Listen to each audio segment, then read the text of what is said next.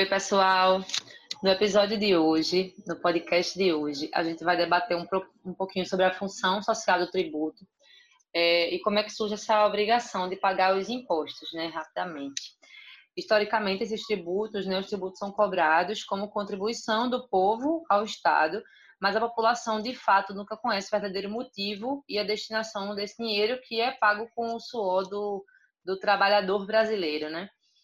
Hoje, Manuel escolheu o tema, porque ele, como bom pensador, filósofo, enfim, na área do direito, ele não poderia deixar esse assunto de lado, né? Antes de começar, vamos saber qual é o café que o Manuel está tomando. Oi, oi, eu sou a Natália Rocha. Eu sou o Manuel Clarins, pegue o seu café. E vamos bater um papo sobre direito tributário.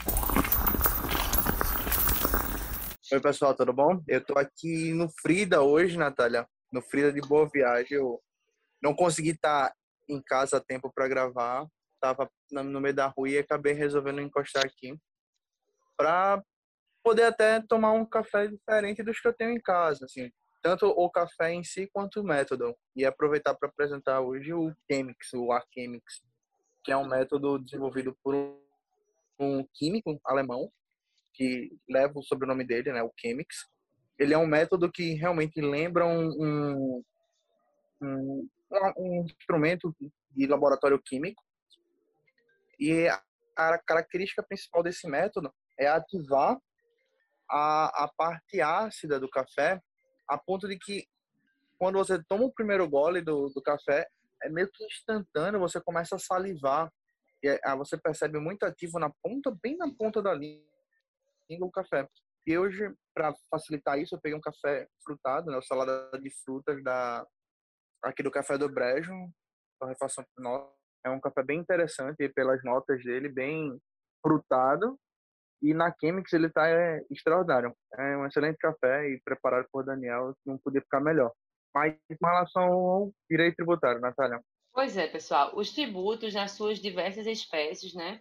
Como a gente sabe, vocês aqui, ouvintes é, é, e entendedores assim do direito tributário, estão aqui com a gente para agregar e para conhecer mais um pouquinho é, eles compõem o sistema tributário brasileiro, que é organizado para constituir uma obrigação que impõe ao contribuinte esse dever de entregar né, certa quantia de dinheiro ao Estado. Aí o Estado do lado senso falando, né? É, sendo a sua, é, é, o tributo, na verdade, é a principal fonte arrecadatória do Estado. Ele tem fontes secundárias, mas a principal, os principais são os tributos. Eles servem é, portanto, né, como um importante meio de atendimento às necessidades financeiras do Estado, de modo que a gente possa realmente que ele possa realmente utilizar essa função social dele, que é ajudar a população, sabe, promover o bem comum, é, igualdade justiça por meio de desenvolvimento é, social e econômico, enfim, o tributo é, na sua na sua essência, né, ele tem essa função social. E Além disso, assim, é um tema, é um tema bem complexo, embora pareça fácil, mas é um tema que, que tem várias nuances, assim, é, é, históricas. E, assim, a gente sabe que a carga tributária, né, é muito alta. Todo o tempo inteiro a carga tributária cresce e as pessoas continuam se questionando por que é, a carga tributária é tão alta e a gente não vê os tributos sendo destinados de maneira correta, sempre falta alguma, alguma, algum saneamento básico em determinada, é, determinada cidade, determinado estado, enfim. E questão de saúde também, o Estado não consegue suprir. Sempre é questionado, né? Porém, é difícil, é difícil por causa disso manter a consciência dos cidadãos de que o tributo é sim obrigatório, que o, que o tributo é um dever deles, porque eles não veem isso sendo é, literalmente cumprido, né? Sim. Eles não veem esse desenvolvimento social e econômico, não veem é, o cenário é, é financeiro, o movimento financeiro de máquina pública, né? Não vê acontecer. Então, é, sempre surge esse questionamento da população de para que, que serve o tributo, né? Para que, que serve o pagamento do tributo? Embora lá na Constituição venha dizendo que o, tri, assim, de modo geral, né? Claro que o imposto serve para uma coisa, contribuições servem para outras, enfim, tem diversas, suas diversas espécies, suas cinco espécies, mas o tributo, de maneira geral, ele serve para saúde, é, previdência, assistência, seguridade. A gente sabe que ele serve para tudo isso e para manter o Estado em si, né? Inclusive, essa questão da vinculação, lá no nosso episódio 2, quando a gente tratou sobre aquela questão do transporte polar, eles levantavam algumas questões relativas a taxas e algumas isenções, e aí a gente trouxe justamente esse entendimento na época, destrinchou bem a, a função, de, de, a questão da vinculação do tributo, né? que não existe a, a vinculação do imposto e existe a vinculação de taxas. Aí sim a gente pode Exato. falar de vinculação. Mas e isso está caracterizado lá no artigo 3 do CTN. É justamente essa, essa possibilidade, não, não possibilidade, mas esse dever legal de não se vincular. E, ao mesmo tempo, existe uma previsão legal, inclusive eu escrevi um pouco sobre isso lá, em, lá no blog, que é uma previsão constitucional de alguns direcionamentos. A própria Constituição prevê, quando a gente vai falar sobre direito financeiro, que é uma coisa que infelizmente se fala muito pouco, estuda muito pouco direito financeiro, mas que a gente se preocupa muito. Eu volto a falar, a gente se preocupa muito com a entrada, que é o direito tributário, mas não se preocupa com a saída, que é o direito financeiro. Então, uhum. a gente tem uma. A, existe até um, um, cálculo que se faz quando você estuda para vestibular mesmo, acho que faz esse tipo de cálculo, não sei se a, a que nível fazer, mas que chama cálculo de torneira. Quando você tem uma torneira aberta e um ralo, você precisa dimensionar a vazão da torneira e a pitola do ralo para saber em quanto tempo você consegue encher o ambiente. Sim. Porque se você não tiver uma entrada suficiente de água para um ralo que é, esvazia muita água, você não vai encher nunca. E é o que acontece com a gente. A gente tem uma entrada gigantesca, mas o nosso ralo também é grande demais. A gente tem um, um escoamento do dinheiro de uma forma muito grande. Existe um escoamento previsto? Existe. A, a porcentagem prevista para educação, a porcentagem prevista para saúde. Existem as divisões, é, por exemplo, com relação à educação. A, a própria Constituição prevê que é a obrigação do, do Estado desculpa, do município, a educação básica, ali as criancinhas, o fundamental médio para o Estado e o superior para a União. Mas, é, claro, são, não está, de certa forma, vinculado aí como se está a porcentagem que, que se fala do erário que vai ser destinada à educação, a porcentagem do erário que vai ser destinada à, à saúde. Então, existe sim uma vinculação quanto a isso, né? uma vinculação constitucional para o direito financeiro. Exato. Esse, essa repartição, na verdade, de receita, ao invés de, de ajudar, né, acaba prejudicando, acaba sendo uma dificuldade que o ente público tem e uma falta de efetividade, de efetividade mesmo, sabe? E o próprio contribuinte falta de transparência. O próprio contribuinte não sabe para onde vai, é. sabe? É, eu, eu, lhe digo mais, é uma coisa que eu já pensava há um certo tempo, eu não sei se eu já comentei aqui, e eu, e eu vi uma vez isso escrito em um livro, eu não lembro agora se era um livro de Hugo Machado de Brito ou do Hugo Machado de Brito II, e que tinha a, o prefácio feito por Ives Gandra. E era no prefácio que Ives falava sobre isso, que durante muito tempo não conseguia conceber na imaginação intelectual dele a finalidade do fundo partidário e especificamente nesse caso ele falava sobre o fundo de participação dos estados e municípios. Hum.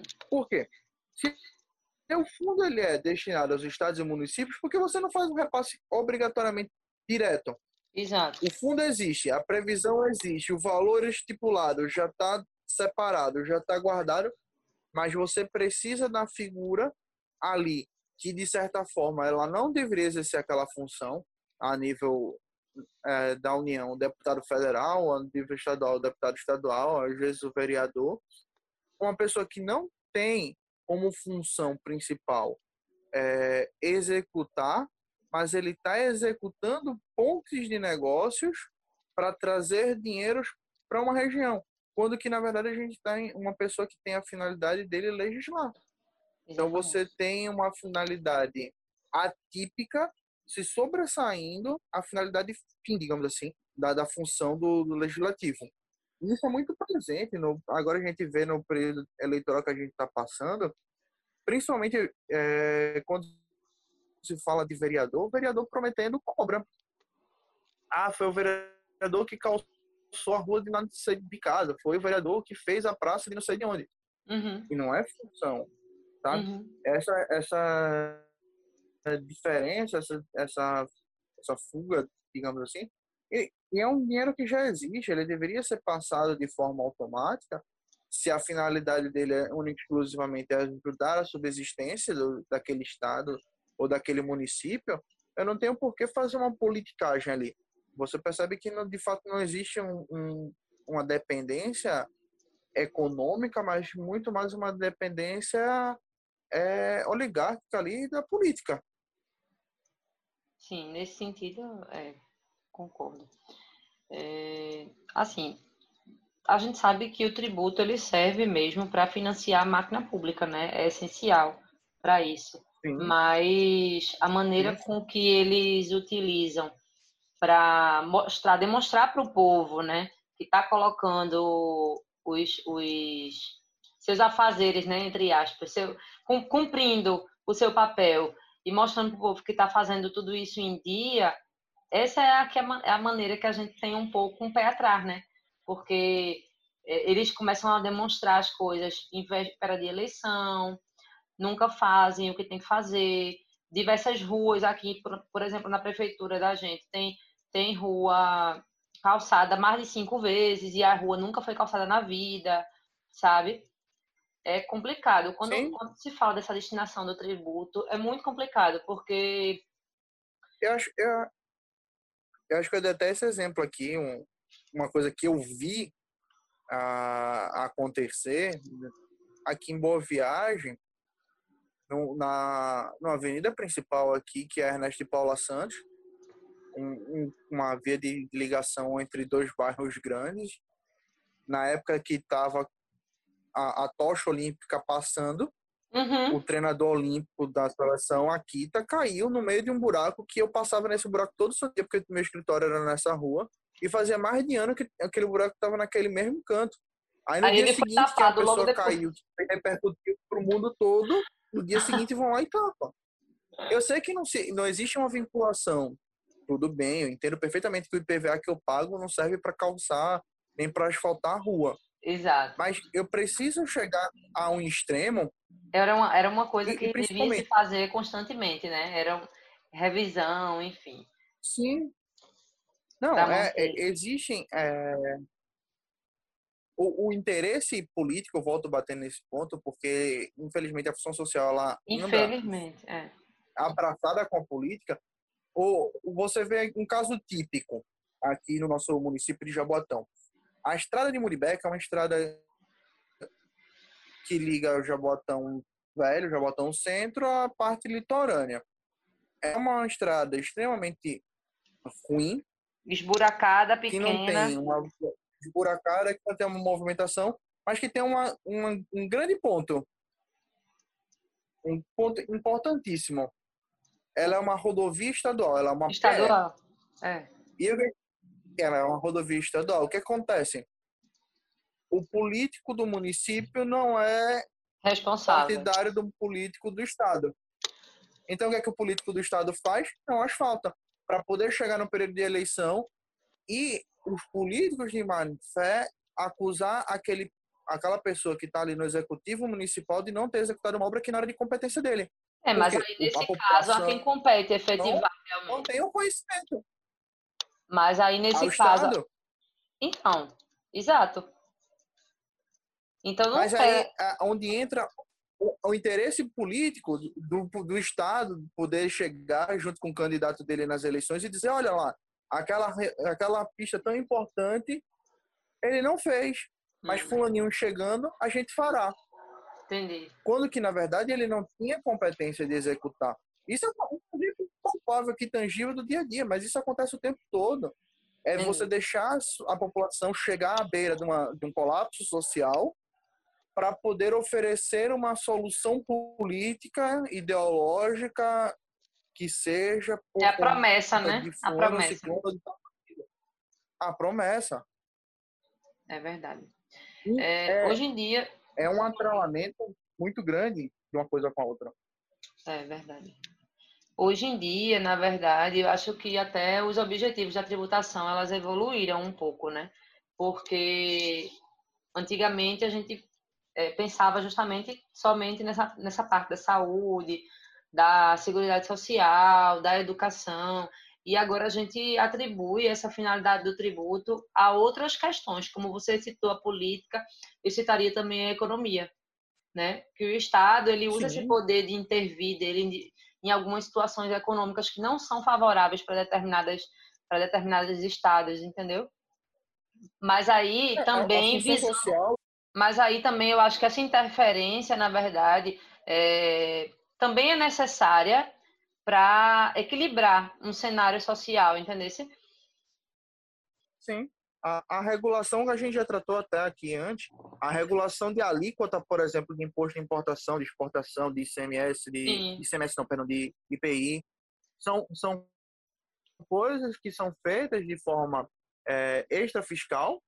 justamente uhum. para estimular ou desestimular o um negócio. Quer um exemplo agora prático? Nesse período pandêmico, em abril, foi editado norma que do período de 3 de abril até 3 de dezembro não se cobra IOF de operações bancárias de liberação de crédito. Ou seja, as liberações de crédito que ocorrerem entre abril a dezembro de 2020, elas são isentas de IOF. Se viu a uhum. situação necessitária, se viu a questão da necessidade das pessoas de buscarem linhas de crédito, linhas de financiamento, Verdade. e estimulou de alguma forma que isso pudesse acontecer, e tirando o IOF. Parece que não, mas o IOF numa, numa, numa situação de liberação de crédito, ele, ele é muito pesado. Ele vai ter dois pesos, na verdade. Ele vai incidir na operação total e ele e incide no dia. Ele tem uma, uma fração de 0,0082 dia, além da, da, da incidência anual.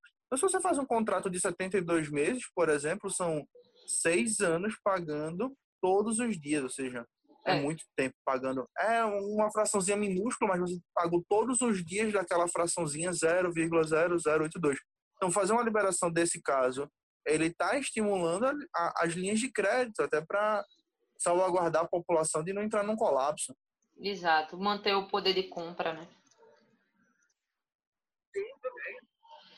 É... é importante. Enfim, para realmente, realmente o Estado atingir esse bem comum, como eu tinha dito antes, a principal fonte de recursos é a tributação. Mas aí, é, como a gente já falou de alguns, de alguns pontos, esse desafio né, de fazer, é que, o fazer é que é um desafio, porque alguns tributos não só alcancem, assim, na ideia de não de não demonstrar que o tributo só alcance uma finalidade arrecadatória, entendeu? Mais social. Mas aí a gente é, encontra várias barreiras nesse, nesses conceitos, né? Barreiras pra, na praticidade não existe. É, é embora assim, embora, embora quando o tributo inicialmente foi criado há quanto tempo atrás, sei lá. Então, na época das caravelas. que eu queria falar. Nada. É uma, ele sempre, ele sempre teve o, ele sempre teve a finalidade de arrecadar, de arrecadar. E antigamente nem tinha contraprestação. Sim. Sim. Era mais uma proteção Veja, é, assim. Era uma coisa que, que que eu vinha pensando justamente essa semana e refletindo até para tratar aqui. Como é que a pessoa fica refletindo sobre a função do tributo? Só tu mesmo, Manuel.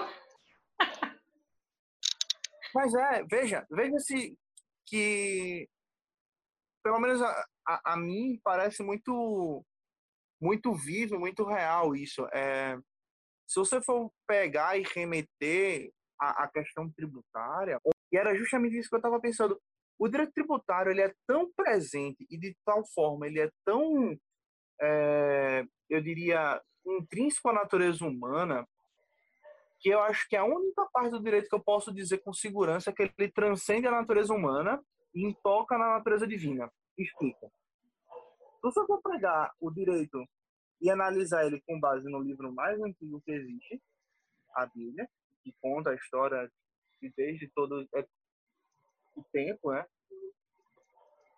O primeiro crime que aconteceu quando Caim manda. Vai.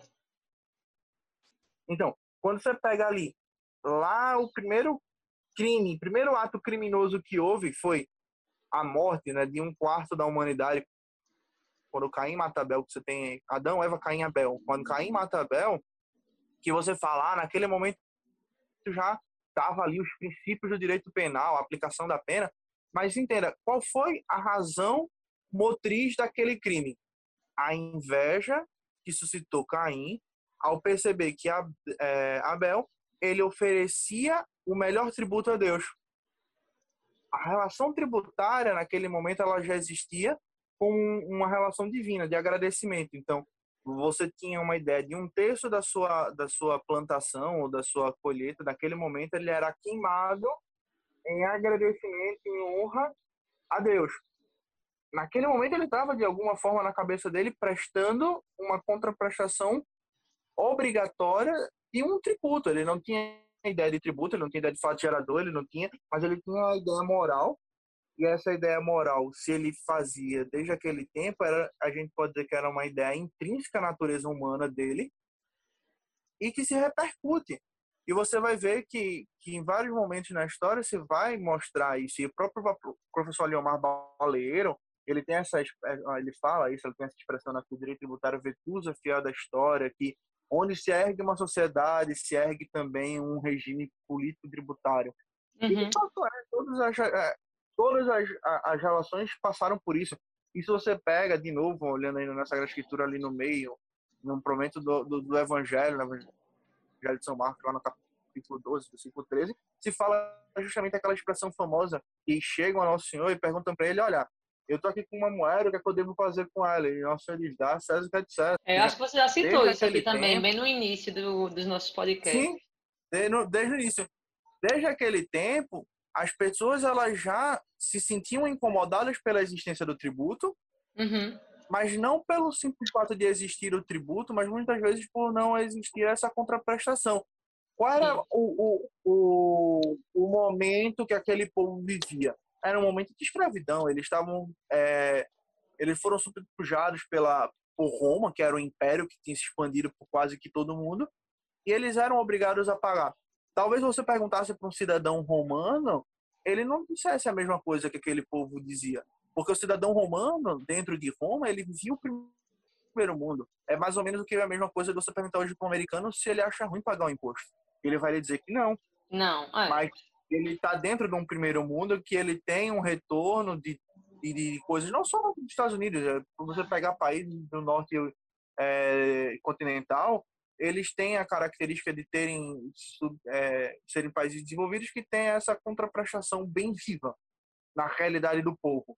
Então, de, de raiva, o, o incômodo com o tributo, ele está muito mais relacionado a essa sensibilidade. É justamente isso que a gente tratava. Você pagar o imposto não, não é nem um problema, as pessoas até pagam.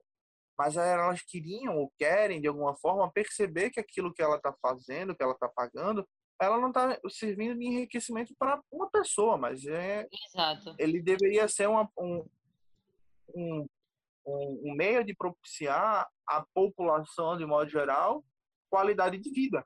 Exatamente. Exatamente. Um redutor de pobreza, na verdade, né? Um redutor de desigualdade, um, um assim, uma segurança que a população tem, né? Tanto é. segurança policial, mesmo, segurança na saúde. Essa própria mentalidade de pensar em, em, em redutor de pobreza já é meio que um indicativo que a gente vive num estado, num país pobre. Porque para quem já está ali, ele nem sequer se dá conta que a, que aquilo está reduzindo ou está afastando a capacidade de pobreza. Você vê a Alemanha, por exemplo, um país que em menos de 100 anos foi destruído duas vezes e se reconstruiu. Uhum. Não só se reconstruiu, como se mantém um grande país, como se mantém um país é, com uma economia sempre emergente. Estável. E uhum. crises, por exemplo, agora no, no, no auge da crise, da pandemia, um dos lugares que mais sofreu foi Bergamo, na Itália. A Alemanha mandou aviões para a Itália para pegar os doentes da Itália para cuidar na Alemanha, porque ela tinha espaço sobrando para cuidar. É uma percepção muito maior assim, de, de, da, da própria sensibilidade. Exato, verdade. E, e, isso é uma coisa interessante. A gente, pulando fora aí rapidamente, abrindo um parênteses, a gente vive num bloco econômico do Mercosul, que na minha cabeça, o Brasil ele está praticamente ali, porque parece-me que de fato não existe o Brasil dentro do Mercosul. Se você vai para qualquer outro país da América do Sul, eles conversam entre eles como se fossem outros estados dentro do Brasil. O contato, a interação, ligar para um outro país, coisas desse tipo, são muito comuns, são muito corriqueiras como se fosse um Recife São Paulo, por é, exemplo. É, aqui, aqui é que a gente difícil. não tem com o resto dos outros. E na União Europeia você encontra isso. Nos outros blocos econômicos, de certa forma, você encontra isso. Então, até a, a comunicação social, ela, ela pesa nessas horas. Mas esse foi só um, um parênteses mesmo que, que a gente acabou falando do, da, da União Europeia e me, me pareceu bom falar sobre isso. Mas voltando à, à função, à finalidade que se destina, a gente tem a professora Luciana Graçano aqui em Recife, que é professora da mestrado e doutorado da UFPE, que a tese de doutorado dela é justamente sobre isso. Eu não consegui ainda terminar de ler, mas é, ela se debruçou durante o doutorado dela a estudar essa função social, a, a destinação. E existem muitas possibilidades, eu já comentei aqui em um outro podcast também. Eu, eu vejo uma possibilidade que eu não sei como aplicá-la, mas que, se te, que seria muito plausível de usar é, a, a, a, o princípio ali da capacidade contributiva de forma escalonada, como você tem hoje para o imposto de renda, como você tem hoje para o INSS, por exemplo, em outros tributos. Em outros tributos, você tem uma geladeira que custa 25 mil reais, que é tributada na mesma classe, mesma quantidade, mesmo percentual, tem uma geladeira que custa 200 reais, que é um negócio que basicamente só tem um motor e uma carcaça que vai para casa pessoa um simples, humilde, que precisa de alguma forma refrigerar a comida dela. Uhum. Eu, é, eu acredito que, que exista, que deveria se, se existir um cuidado, uma, uma atenção, um estudo, no sentido de conseguir de fato aplicar a, a, a progressividade de alíquotas de, em formas maiores, né? principalmente quando se trata de consumo. Sim, visando justamente essa capacidade contributiva, porque quem paga mais, quem, quem tem mais dinheiro, tem mais capacidade, deveria pagar mais, né? Sim. A capacidade contributiva, é, é ela é um, um, ponto que existe na Constituição, mas que pouco se fala. Ah, se fala às vezes quando vai falar do IGF, mas aí se diz, ah, mas já não se foi, uma atenção a, a outros aspectos práticos que poderia ter. Eu tratei até num dos meus artigos lá do blog com relação à, à pandemia, por exemplo. Esse auxílio emergencial do governo ajudou, ajudou. Mas a gente está num país que quase 50% do que você gasta é, é revertido em imposto, se você for, for, for, ver a efetividade de 600 reais, na verdade é no 300. Porque metade desse dinheiro ele retorna para o erário como imposto. Talvez ele não vá retornar para a União, que foi quem concedeu, tudo bem. Mas ele retorna ao erário municipal, ele retorna ao erário estadual, principalmente, mas ele retorna. Então, assim, eu acho que eu acho que a conclusão que fica é que é, o poder tributário, na verdade, para ter legitimidade, ele não basta estar disposto numa norma, enfim, é, para ele estar tá realmente efetivado, é necessário que seja exercido dentro dos limites, né, firmados pelo Estado e em benefício do povo. Porque, assim, é, tá lá disposto na norma, beleza, mas e o cumprimento disso, né? Sim. É, é difícil a gente ver funcionando. Então... A, a, o tão falado, a, a, tão falada, na verdade, dignidade da pessoa humana, mas é, Exato. é posto em detrimento a um interesse de um de dois, tranquilamente. Verdade. Verdade. Você tem aí é, os hospitais com uma fila de espera, com sem leito, sem mapa, e ao mesmo tempo você vê é, licitação para caviar. Então, é, é realmente entender a, o interesse de onde é que está, de fato, né? Se está pela, pela, pelo povo, se está pelo interesse particular de um. Verdade, mas aí você vê, né? É, a gente já não vê a aplicabilidade 100% dos impostos em benefício da população. E imagine se o índice de evasão fiscal aumenta, porque a gente já sabe que isso acontece. A gente já sabe que existe corrupção, que existe é, é, crimes organizados para evasão de, de, de, dinheiro, enfim. É, a gente já sabe que existem paraísos fiscais, principalmente entre os, os políticos, né, quem tem mais dinheiro. É, imagine se os contribuintes que são é, é, os contribuintes médios, vamos supor, que são a grande parte da população, médios, médios média classe, né? São grande Sim. parte da população. Parar de pagar o Estado quebra, sabe? Pois então, acho que isso tem que, tem que conscientizar é, os nossos governantes. A gente vai ter eleição domingo, coincidentemente. Estamos falando sobre esse tema, a gente vai ter eleição domingo, mas assim, a gente é, realmente precisa se conscientizar de quem a gente coloca no poder e quem, de fato, vai efetivar essas normas, sabe? Porque a evasão realmente não é a solução.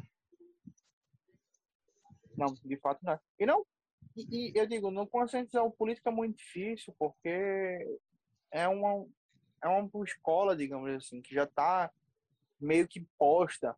Você tem que conscientizar o eleitor que Exato. reclama todo dia daquela situação e no momento que ele tem a oportunidade de fazer diferente, ele ratifica a mesma situação. Exato.